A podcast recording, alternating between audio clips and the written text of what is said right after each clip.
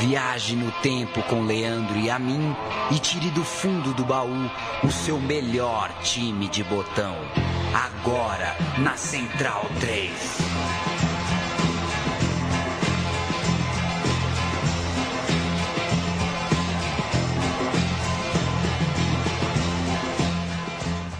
Chegará o dia em que uma final de Copa do Mundo terá um gol. E o autor desse gol não comemorará o gol, porque o avô dele é do país do time que tomou o gol. Ou, por exemplo, uma final de Copa França e Espanha, o Griezmann faz o gol e não comemora, porque joga na Espanha. Vai entender quem faz um gol e não comemora. Vai entender quem faz um gol em Copa do Mundo e não comemora. O tema do meu time de botão de hoje é gol. É gol em Copa. É muitos gols em Copas. É artilheiro de Copas. Paulo Júnior. Olá, tudo bem? Bom. Um abraço para quem segue o meu time de botão. Vamos falar dos artilheiros de Copas do Mundo. Algumas histórias. Uns vamos só registrar, outros a gente vai se aprofundar um pouquinho mais. O último artilheiro de Copa do Mundo é Rames Rodrigues, a época James Rodrigues, né? Ele, ele começa a fazer os gols ainda com o nome antigo. Exato. E vira Rames Rodrigues à medida que se torna um goleador. E nessa Copa do Mundo, a que está chegando agora, a gente está gravando esse programa há menos de um mês para a Copa de 2018, tanto ele quanto Thomas Miller têm a chance de, é, de uma coisa que nunca aconteceu, de ser artilheiro por duas Copas, né? A gente vai ter dois caras na Copa do Mundo que já foram artilheiros. Rames Rodrigues 2014, Thomas Miller 2010. Eles estão ampassant nesse programa, mas a gente começa muito, muito antes disso. Mais precisamente em 1930, primeira Copa do Mundo. Vamos falar de Guilherme Stabile, jogador argentino que tinha à época 25 anos de idade. Ele começou a primeira Copa do Mundo da história no Uruguai. Ele começou é, como artilheiro. Natural de Buenos Aires, o estava ele jogava pelo Huracan de Buenos Aires. Primeiro, como um atacante mais aberto, não aquele que tem a função específica do gol, mas um atacante ali de carregar a bola, quase um o que a gente vê hoje como ponta, né? Ele era um ponta direita ali da época e depois aí sim se tornou centroavante. Foi é, amadurecendo e se tornou um centroavante aos 25 anos na Copa de 30, era lá que ele jogava.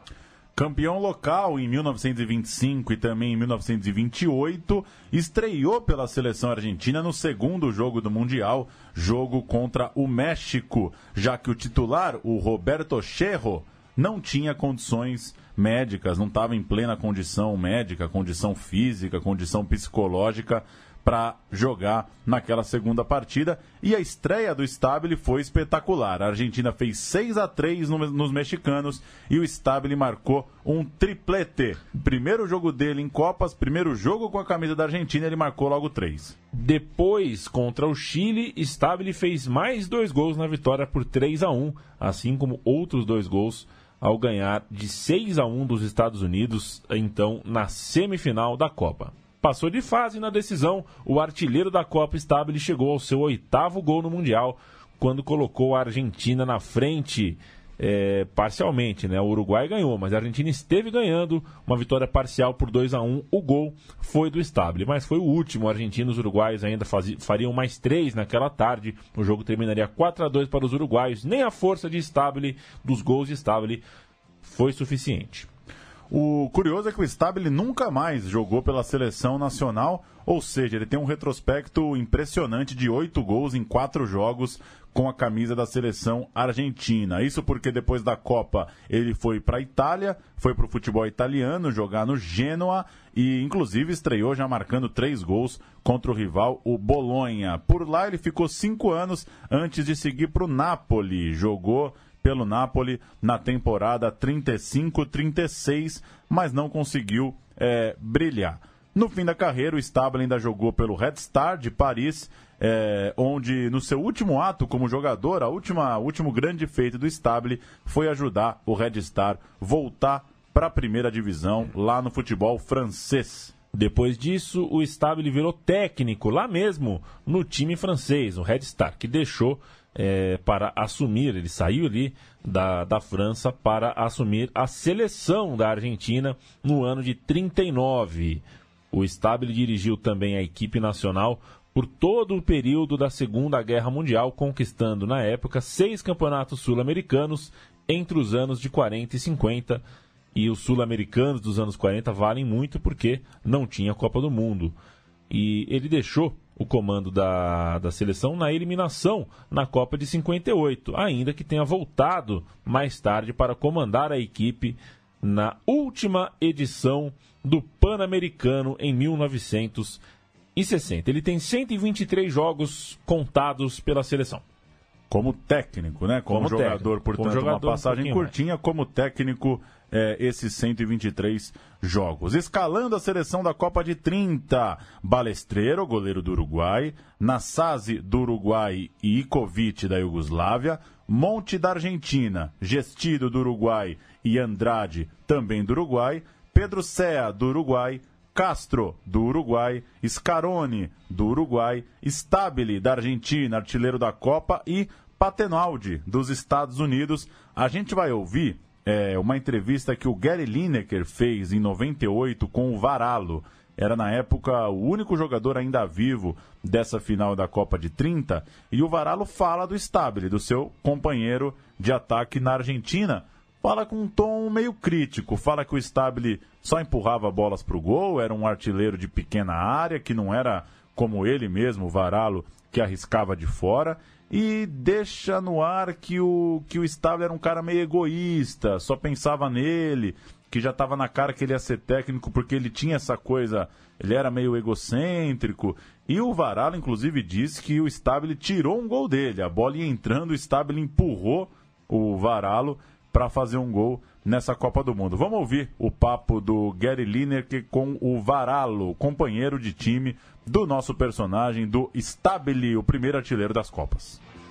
Let me ask you about the, the top goal scorer in 1930. That was Stabile. What can you remember about him? Todos goles de, de cabeza hizo uno o dos goles, sí. Y los demás este, lo hizo, pero no no muy fuerte, no no era de, de, de goles de, de, ahí, de, cerca, no de, de cortadas así como como, como le decían a él el filtrador, mm. de adentro del área.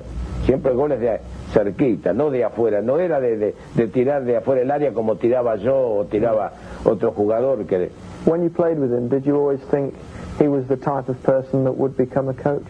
Sí, sí, yo, yo, yo me, me la, manera de ser de que como persona él un tipo más serio, distinto a otros jugadores que uno los trataba, ¿me entiende? no solo que eran amigos, porque se hacía amigos, pero él no, era de, mucho, me entiendo, más seriecito ahí, más para él, siempre para él, ¿eh? Sí.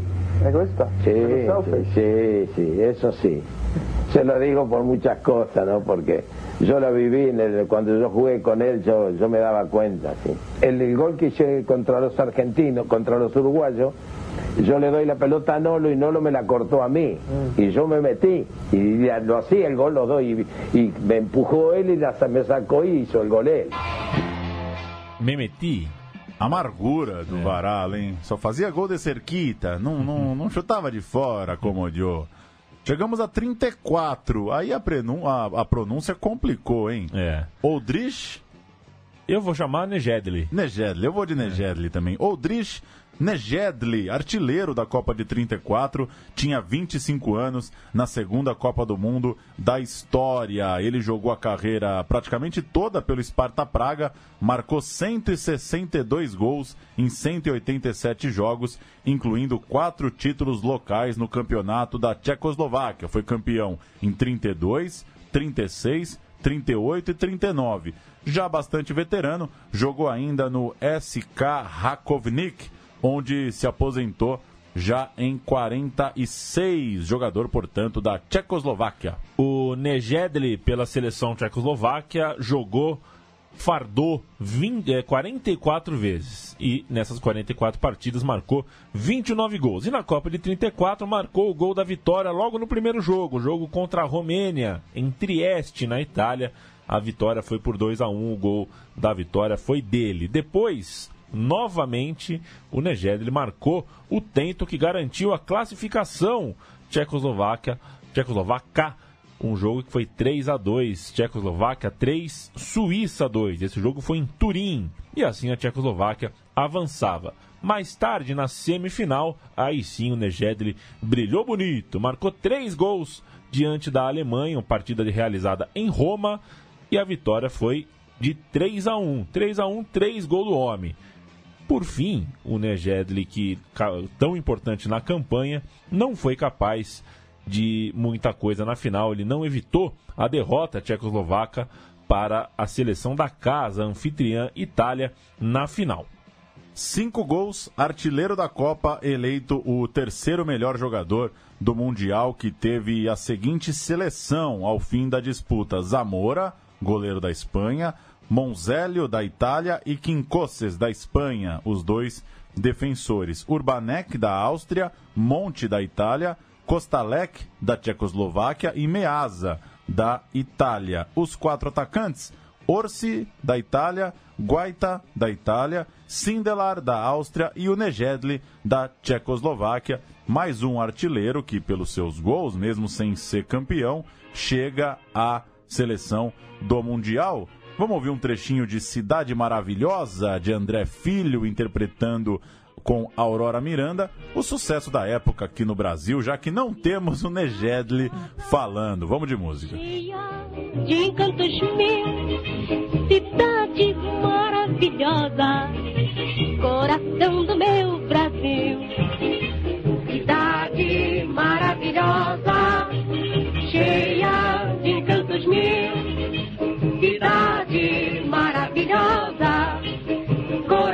meu Brasil.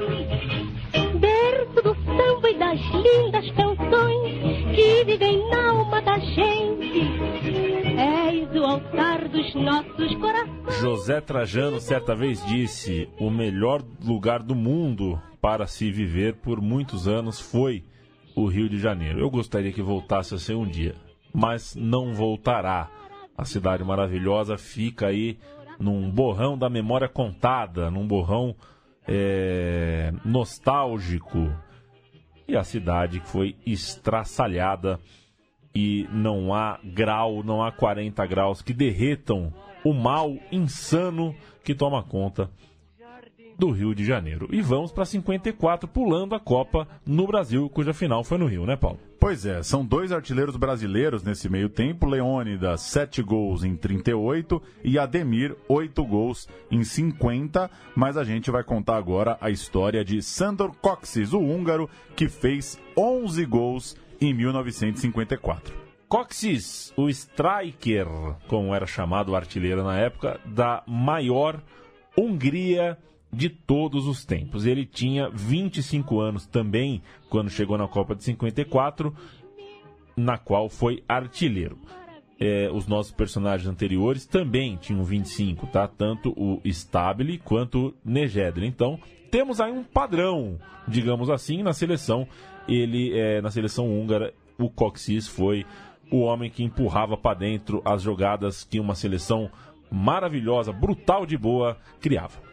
Ele tem uma marca impressionante com a camisa da seleção. Só o Coxes e o Gerd Miller é, têm uma média de mais de um gol por jogo. Claro, considerando caras que têm pelo menos 43 jogos pelas competições da FIFA. Eu, eu achei esse recorde porque, óbvio, você pode achar cara que tem um jogo por uma seleção e dois gols, coisa do tipo, mas você pegar um recorte, quem tem 40 e pouquinhos jogos, acima ali de uma régua de 40, ou seja, quem tem uma carreira consistente mesmo por seleção, só dois caras têm mais de um gol por jogo, Coxes e Miller. Ele, é, 40, 40 jogos, estou dizendo oficiais, né, em uhum. competições uhum. eliminatórias, competições oficiais é, continentais e tal. Coxes fez 75 gols em 68 jogos, enquanto o Gerd Miller fez 68 gols em 62 partidas, ou seja, é, marca importantíssima desse nosso artilheiro de 54. Como comparação, Puskas, o famoso companheiro no ataque húngaro, tem uma média de quase um, por um pouquinho. Puskas tem 84 gols em 85 jogos. É, tem mais gols do que o tal do Coxes, mas na média a, o repertório do Coxes é de fato impressionante.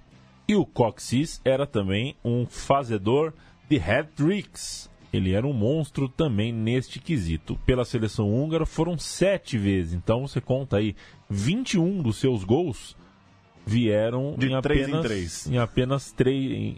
É isso? Não. Em sete jogos. 21 gols foram marcados em 7 jogos, exatamente. Ele nasceu em Budapeste, o Coxis, e começou a jogar pelo Kobanian, até seguir para o Ferencváros e conquistar o seu primeiro campeonato local em 1949. Depois ele serviu ao exército e foi jogar no Honved, junto de Puskas, Zibor, Boksik e Companhia Ilimitada. Levaram estes am, eh, craques da bola juntos às ligas húngaras de 52, 54 e 55, com o Coxis, como já era de se esperar, artilheiro do campeonato por três vezes, marcando ao menos 30 gols em 51, 52 e 54. Uma máquina. A estreia dele na seleção foi em 48, logo ele se tornou protagonista desse time, do Golden Team, do time de ouro, do time dourado da dessa geração da Hungria, time que ficou 32 jogos consecutivos sem perder entre 50 e 54. Chegando então na Copa de 54, vamos falar de Copa. Logo na estreia, o Coxis fez três gols contra a Coreia do Sul, goleada por 9 a 0. Depois, no massacre da Hungria sobre um time alternativo da Alemanha, né, que teria se poupado para não mostrar todo o teu repertório, imaginando encontrar a Hungria lá na frente, o Coxis, sem saber disso, nem aí para isso, fez quatro na goleada por 8 a 3. Depois veio a Batalha de Berna, o jogo da Hungria diante do Brasil, mais dois gols dele, dois gols na vitória por 4 a 2 diante do Brasil. E o Coxis fez mais dois gols na semifinal. A Hungria passou pelo Uruguai. Na frustrante decisão diante da Alemanha, quando esse time húngaro perdeu, depois de muito tempo, ele passou em branco. No fim, terminou a Copa com 11 gols e um vice-campeonato dos mais amargos da história das Copas.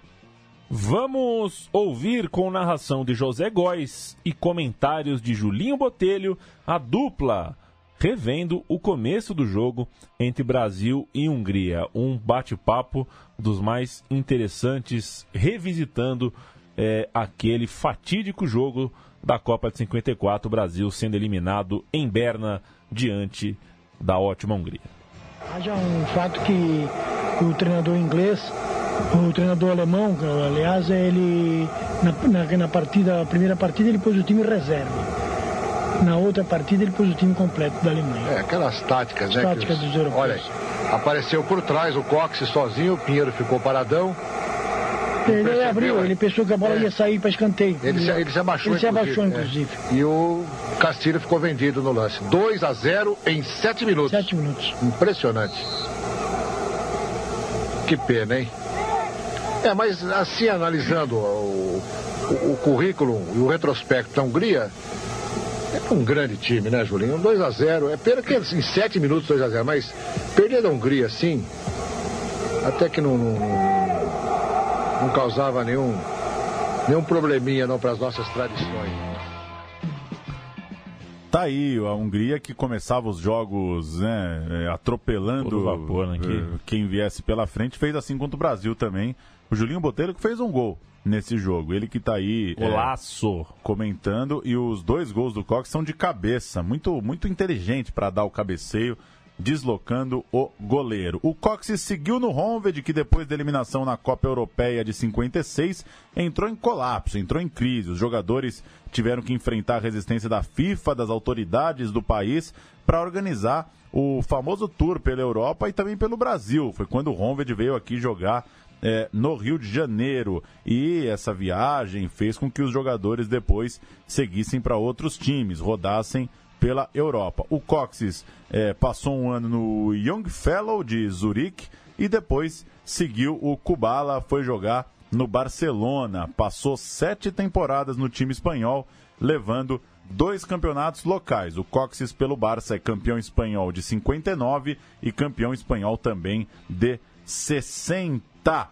E teve participação em prêmio de bola de ouro. Quando surgiu a bola de ouro em 56, ele ficou no oitavo lugar. O prêmio, naquela época, foi para o Stanley Matthews, ou seja, era sim o Coxes um dos principais jogadores do mundo à época e fez parte, claro, do time da Copa de 54. Você canta aí o time da Copa de 54? Grossix, da Hungria. Okvirk, da Áustria. Djalma Santos, brasileiro. Santa Maria Pintainina, do Uruguai. Não, é o só o Santa Maria. Lendário Fritz Walter, alemão. Boxic, o nosso personagem.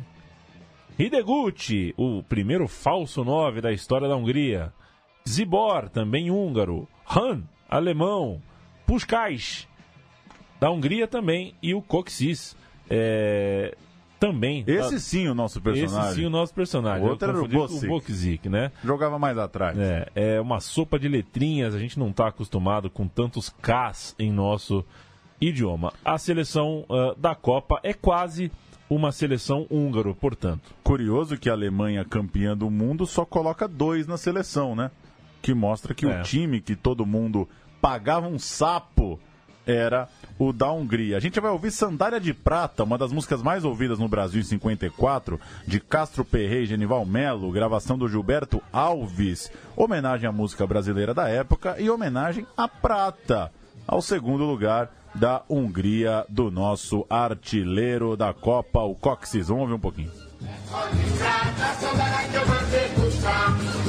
Pra você sambar, pra você sambar, você sambar, pra você sambar. No balanço que eu fiz, você pode balançar. Mas se estiver com a sandália que eu mandei buscar, ô balelê, ô balalá, ô balelê, vamos todos balançar. É cor de prata, a sandália que eu mandei buscar. É cor de prata, a sandália que eu mandei buscar. Você sambar. O meu time de botão dos artilheiros de Copa segue e chega a 1974. A gente vai falar de Gregório Lato. A Copa... Gostei do Gregório, Gostou do Gregório? Gostei. A Copa de 1962 não teve assim um grande artilheiro. Foram seis jogadores dividindo o posto, cada um com seus quatro gols. Garrincha, Vavá, Sanches, o chileno, e Florian Alberti, da Hungria. Além do Ivanov, soviético, e do Jerkovic, da Iugoslávia.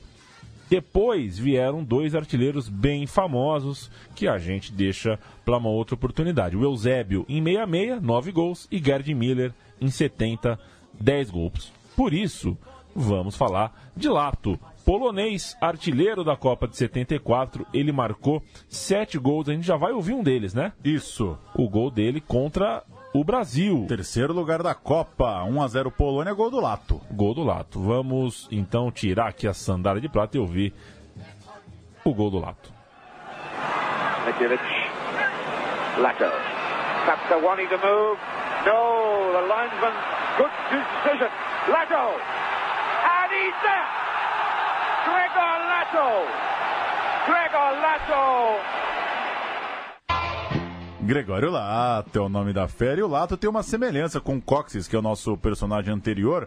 Foi também campeão olímpico. Assim como aquele time da Hungria ganhou a Olimpíada e fez o artilheiro depois, a Polônia ganhou a Olimpíada e fez seu artilheiro, o Lato. No total, 100 jogos pela seleção da Polônia entre 71 e 84, com 45 gols marcados. Pelos clubes, jogou a maior parte da carreira no Stal Mielec, campeão polonês em 7-3 e em 7-6 ano que chegou às quartas de final da Copa da UEFA. No campeonato polonês, eh, ele marcou outros 11 gols. Conta a história que o Pelé chegou a convidar o Lato para jogar no Cosmos. O Lato foi um dos convidados para ir naquela um pouco de dar um gás no, no futebol dos Estados Unidos e um pouco de tirar uma onda também, por que não? Mas o Lato recusou, acabou indo para o Lokeren, da Bélgica, já na virada para os anos 80. Ele ainda jogou no México pelo Atlante, deu uma passada também no Canadá antes de se aposentar. Ele era um atacante rápido pelo lado direito do campo e careca. Pode-se dizer que era um pré. Careca no fim, hein? Careca no fim, cara. Em 7-4 não tá careca, É não. verdade. que é- é- assim como que eu ia comparar com o Robin, né? Ah, que também não foi careca sempre, né? Não Teve foi. o Mas o. Lato é um raro jogador que tem duas latas bem diferentes em Copa do Mundo, assim. É Você verdade. vê um gol de 7-4 aí você vê o de 82, é impressionante a mudança. Ele era muito rápido e também podia fazer o papel de centroavante, como a gente percebeu pelos números de gols. Em 74 fez realmente uma Copa do Mundo digna de destaque. Ele fez dois gols na estreia, Polônia e Argentina, e mais dois gols contra o Haiti. Na rodada seguinte foi 7 a 0 esse jogo contado aqui pelo ponto de vista do Haiti na edição anterior do meu time de botão. Depois, o Lato decidiu com os tentos da vitória nos jogos contra a Suécia, 1 a 0, gol dele, e Yugoslávia 2 a 1, gol da vitória dele. Depois o Lato não evitou a derrota para a Alemanha, quando a Polônia já começava a sonhar mesmo com o título. No entanto, o Lato, como ouvimos agora há pouco, marcou o gol contra o Brasil na disputa de terceiro lugar, posto esse que muito honrou a seleção polonesa. Lato ainda jogou as Copas de 7 e 8, fez dois gols, jogou também 82, fez seu último gol com a camisa da seleção contra o Peru. Ainda foi prata numa outra Olimpíada, a de 7 e 2, e por ser artilheiro da Copa, por levar o time ao terceiro lugar, fez parte da seleção da Copa de 7 e 4. Sepp Maier, goleiro da Alemanha, Kroll da Holanda, Breitner da Alemanha, Figueroa do Chile, Beckenbauer da Alemanha e Botz da Alemanha.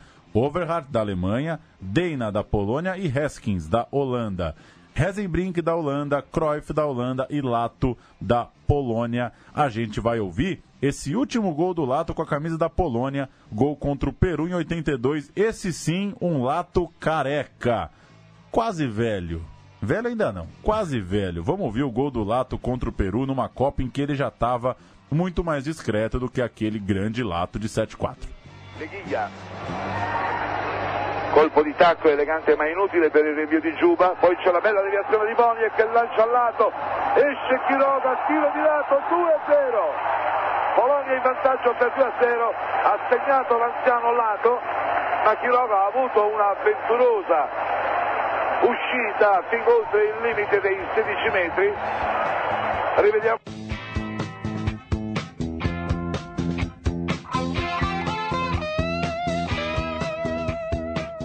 1994 é a nossa próxima parada. Vamos caminhar é, até lá, nas Copas seguintes, a de 74 na Alemanha. Mário Kempis, 78. Paolo Rossi, 82. Gary Lineker, 86. E Toto Schilati, 90 foram os artilheiros, respectivamente, de suas Copas do Mundo. E aí, em 1994, vieram dois jogadores de seleção é, menos. seleções pouco faladas, pouco cotadas para título. é, e brilharam como artilheiros. Estamos falando do búlgaro Stoichkov e do russo Salenko. Marcaram seis gols cada, mas cada um com uma trajetória diferente, digamos assim.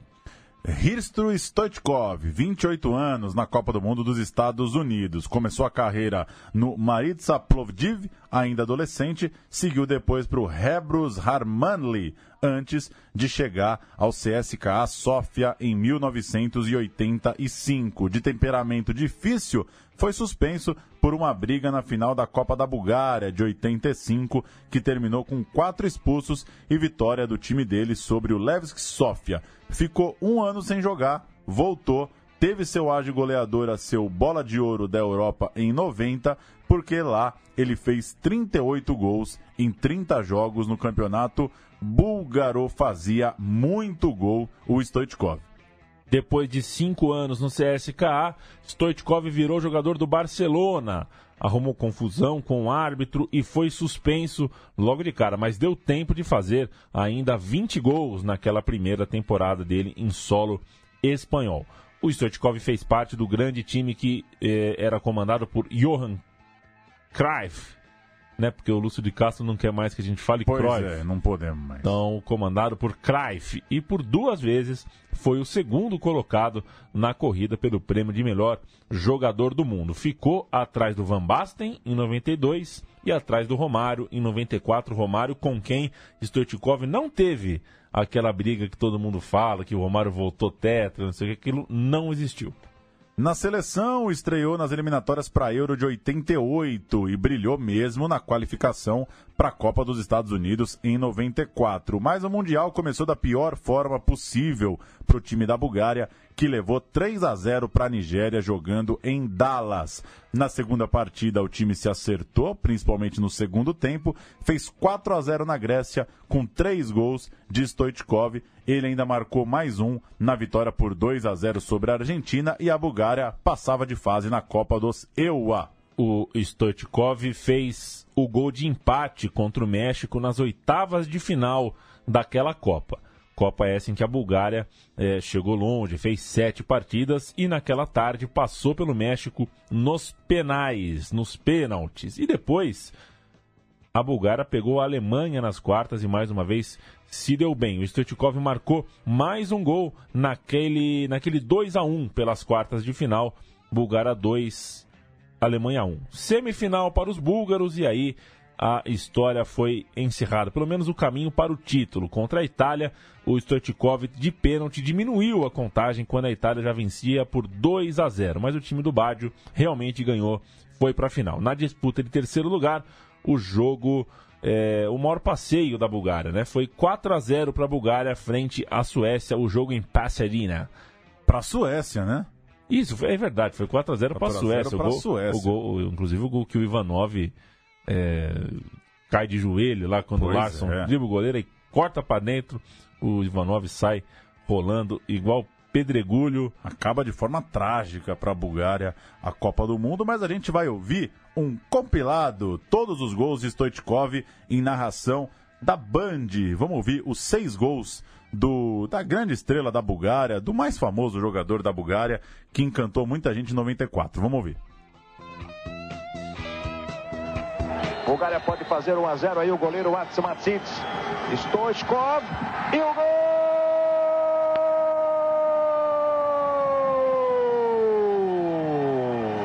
Stoichkov! Quatro minutos batendo o pênalti. A Bulgária faz 1 a 0 na Grécia. Vai para o seu segundo penal na partida, hein? 10 minutos do segundo tempo e o gol! Stoichkov! Aos 10 do segundo tempo, ele mata o jogo! Faz 2 a 0 na Grécia! Bota rapidinho também o time da Argentina, meteu no meio da zaga, lá vem a Bulgária, pode tocar, olho no lance. É da Bulgária! Foi, foi, foi, foi, foi, foi, foi, ele! Stoikov! Que beleza de bola. Vai chegar por ali o Ramírez Perales. Olha o perigo. Gol!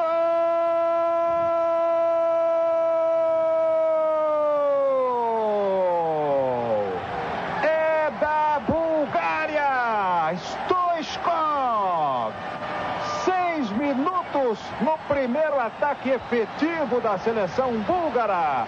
A defesa mexicana estava toda desarrumada. E aí o matador, o inteligente Stoichkov, detonou o goleiro Jorge Campos. A Bulgária faz 1 a 0 em New Jersey. Lá vai ela, olho no lance.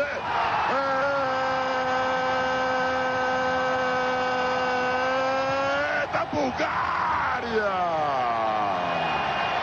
Foi, foi, foi, foi, foi, foi, foi, foi, foi, foi ele! Stoichkov, o craque da camisa número 8. Confira comigo no replay. Lá vai ele, olho no lance.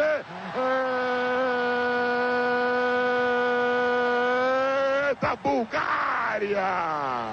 Foi, foi, foi, foi, foi, foi, foi, foi, foi, foi ele! Stoichkov, o craque da camisa número 1. Nossa, entrou esquisito aqui no. no- É. Deu uma. E vai ser. E. Caramba. Essa aqui vai ser uma Copa meio restrita, né?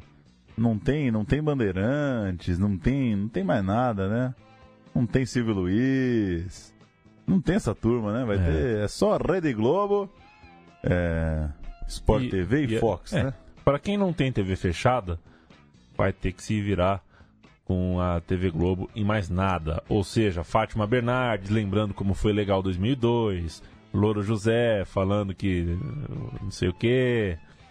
E por aí Boa vai. Copa a todos. Boa Copa a todos. Stoichkov seguiu artilheiro na seleção, fez 10 gols nas eliminatórias para a Eurocopa seguinte, torneio esse em que ele fez mais 3 gols. Na Copa de 98 fez um golzinho só e parou com a seleção em 99, com 37 gols em 83 jogos. No fim, levou cinco campeonatos espanhóis, quatro antes e um depois da Copa de 94, além da Champions League de 92. Ele jogou também no Parma, no Al Nasser, no Kashima Reysol e nos Estados Unidos, onde atuou pelo Chicago Fogo e pelo DC United. Oleg Salenko, o outro artilheiro daquela Copa do Mundo, tinha 25 anos na Copa dos Estados Unidos em 94. Russo jogou no Zenit, no Dinamo Kiev, foi pro Logrones da Espanha e é era como jogador da Liga Espanhola que ele chegou à Copa do Mundo dos Estados Unidos. Pela seleção, o Salenko defendeu o time sub-20 da União Soviética na Copa desta categoria. O ano era 89. Ele foi artilheiro da competição com cinco gols. O único da história, portanto, a ser artilheiro das duas Copas do Mundo, tanto a de jovens quanto a de adultos. Já adianto para vocês que Caio Ribeiro, artilheiro do Mundial Sub-20 em 97 ou 96, é, não- Cinco, talvez? ou cinco, talvez. Não foi artilheiro de Copas do Mundo. Não foi. Igual o Oleg Salenko. E o Saviola também não, né? Saviola não foi artilheiro de Copa também, não. Eu- mas acho que foi do Sub-20. Do Sub-20 foi. Curioso é que o Salenko jogou só nove partidas internacionais. Olha só que carreira curta, sendo uma delas aquele primeiro jogo da seleção ucraniana, reconhecido pela FIFA em 92, a época ali da, da, né, de- dos novos países se constituindo. A Ucrânia perdeu para a Hungria por 3 a 1. Tira esse jogo, ficam oito jogos pela seleção russa em que ele marcou os seis gols, seis gols que o levaram ao status de artilheiro da Copa de 94. Primeiro, o Salenko abriu o placar diante da Suécia, mas a Rússia tomou a virada por 3 a 1 naquele jogo que estava no grupo do Brasil, inclusive. Mas depois, na outra partida, no Stanford Stadium, que eu acho que é em São Francisco, ele bateu o seu recorde e o recorde geral ali. Cinco gols num jogo de Copa, ele massacrou Camarões. O jogo foi 6 a 1 cinco gols do Salenko e a gente tem esses gols para dar a você, ofertar a você, amigo Central 3, que vai ouvindo a narração de quem? É Silvio Luiz? É, equipe Band de Equipe novo. Band, Eu não né? sei se é o Silvio que faz os dois jogos. Mas vamos nessa. Todos os gols de Salenko. Tomando posição, Terni, o capitão número 9, olho no lance. É da Rússia! Foi, foi, foi, foi, foi, foi, foi, foi, foi, foi, foi, foi ele!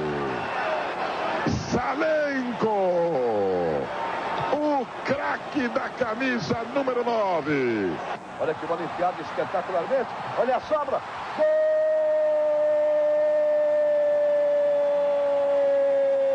Salenco, número 9.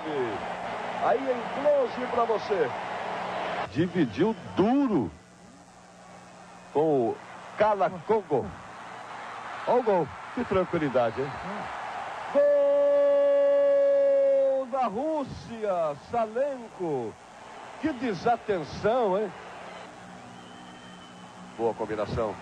E passar a raspa para marcar do pênalti. Está autorizado o Salenko. Salenko. Gol da Rússia, tá lá dentro. Veja a projeção da Rússia. Carpini. Salenco está na área, olha o Salenco. Gol! Tá lá dentro, é da Rússia, Salenco, número 9, outra vez. A Copa do Mundo em 1938. Olha ele de novo aí, ó. Salenco, saiu o goleiro. Gol!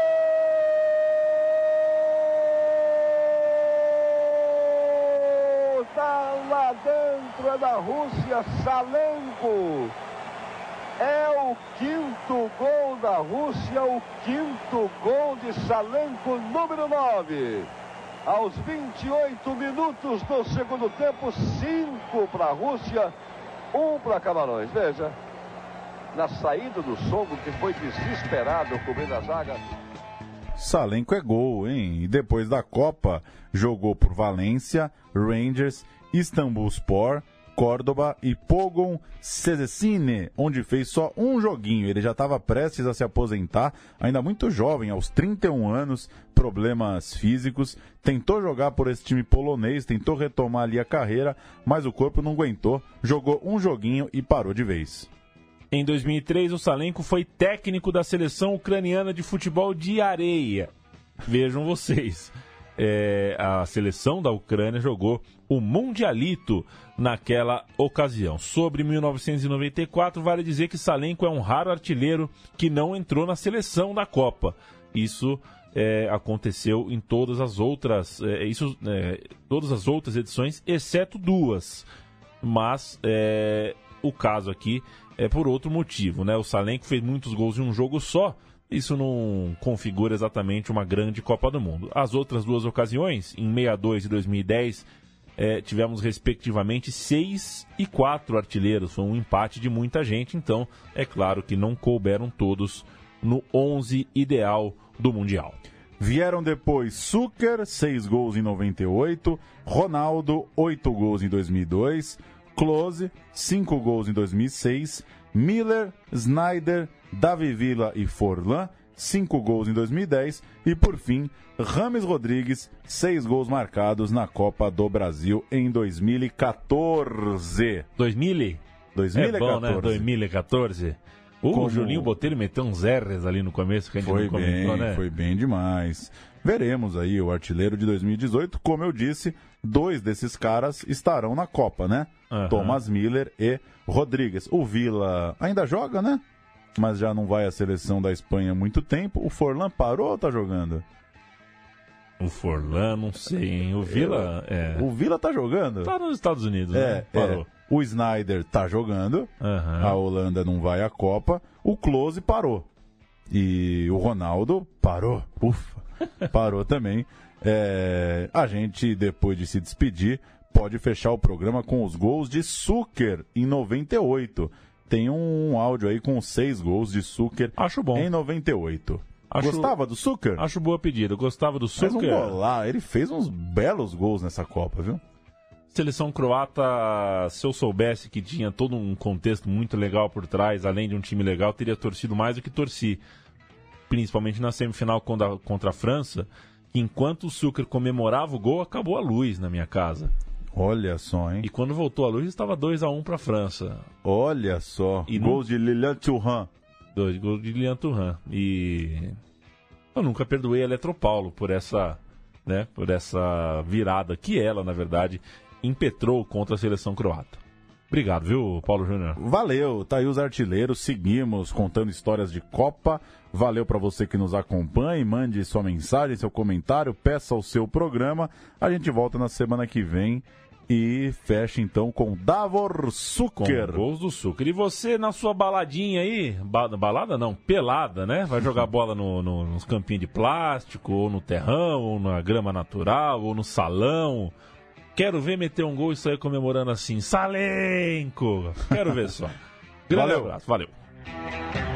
Chuka's made himself a bit of room, and he's been given a bit more here. And he makes it. And here's Shuka.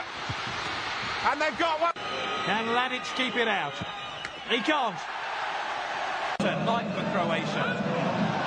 And here's Devil Shuka. And what a night for Devil. Zanovic. Oh, and Chuka, and he's onside. France. Trying to get away from Seydorf. Boban. Here's Shuka. It's his sixth goal of the World Cup.